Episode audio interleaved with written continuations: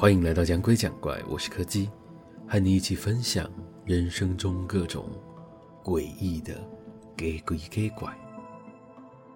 今天要讲的是一个和榕树有关的故事。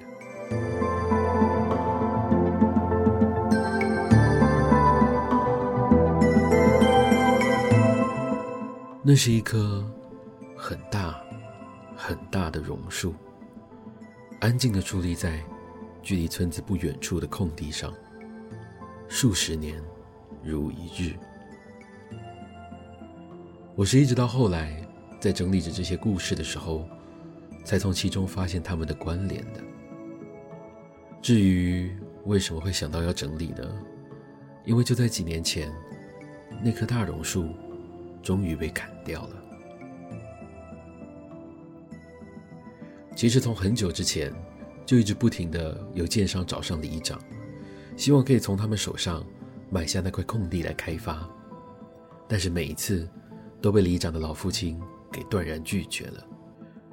村里的人大概都知道，里长本人是很希望可以靠着那块地来赚大钱的，但是碍于他父亲才是实际上的所有人，再加上父亲在这村子里也有着一定程度的尊重跟地位。这让他始终无法得偿所愿。虽然家族里的其他人也尝试过沟通这件事情，但他的父亲却总是用一些非常冠冕堂皇的理由来搪塞他们。一直到他最后过世，都没有人知道为什么他会对那块土地如此的执着。所以，当里长父亲过世的消息一传出去时，原先就在伺机而动的建商们几乎可以说是一拥而上。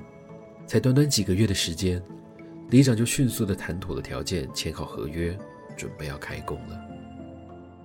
还记得他们费了好大一番功夫，才找到适合处理这个榕树的方法。那时候，几乎全村的村民都到场围观，只为了送这一棵陪伴着他们度过无数岁月的老树一程。当大榕树倒下的那一刻，那个哀凄的场面。和一旁里长得意的表情相比，形成了一种强烈的反差。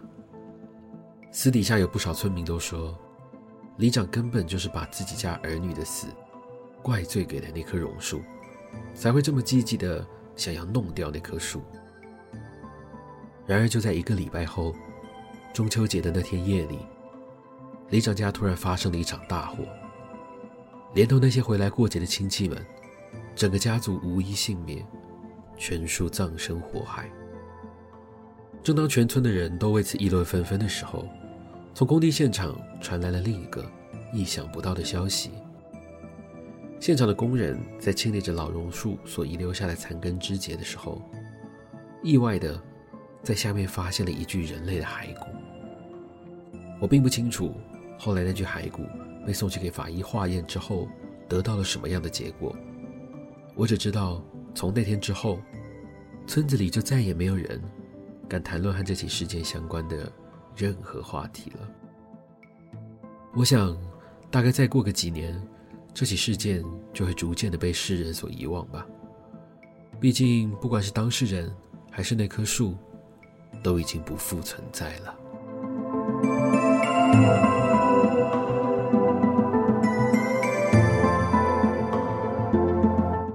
只不过，还有一件事，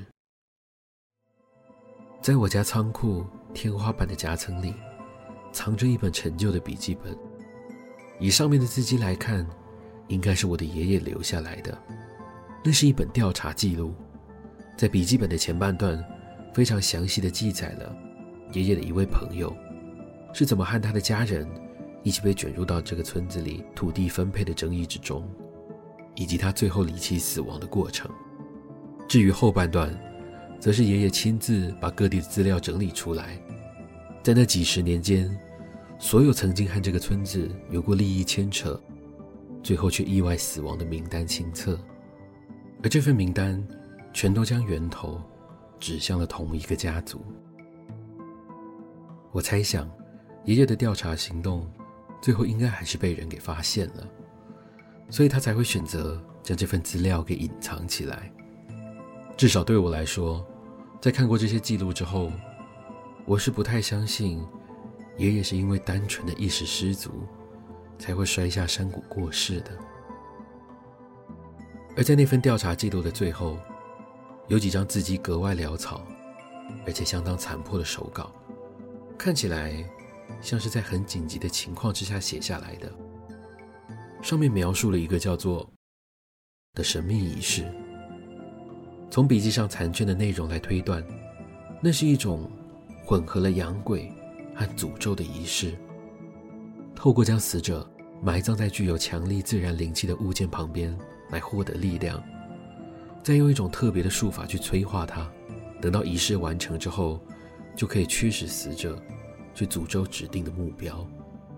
至于要如何驱使，笔记上面并没有留下记录，只有强调必须要是和死者有血缘关系的人才有办法，而剩下的部分只能勉强辨认出一些像是次数限制跟代价。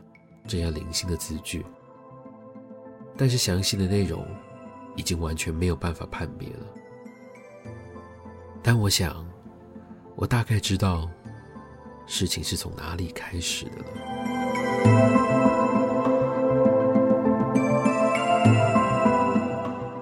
今天的故事就到这里告一个段落了。如果喜欢我们的节目，别忘了收听每周四的更新。我是柯基，我们下次见。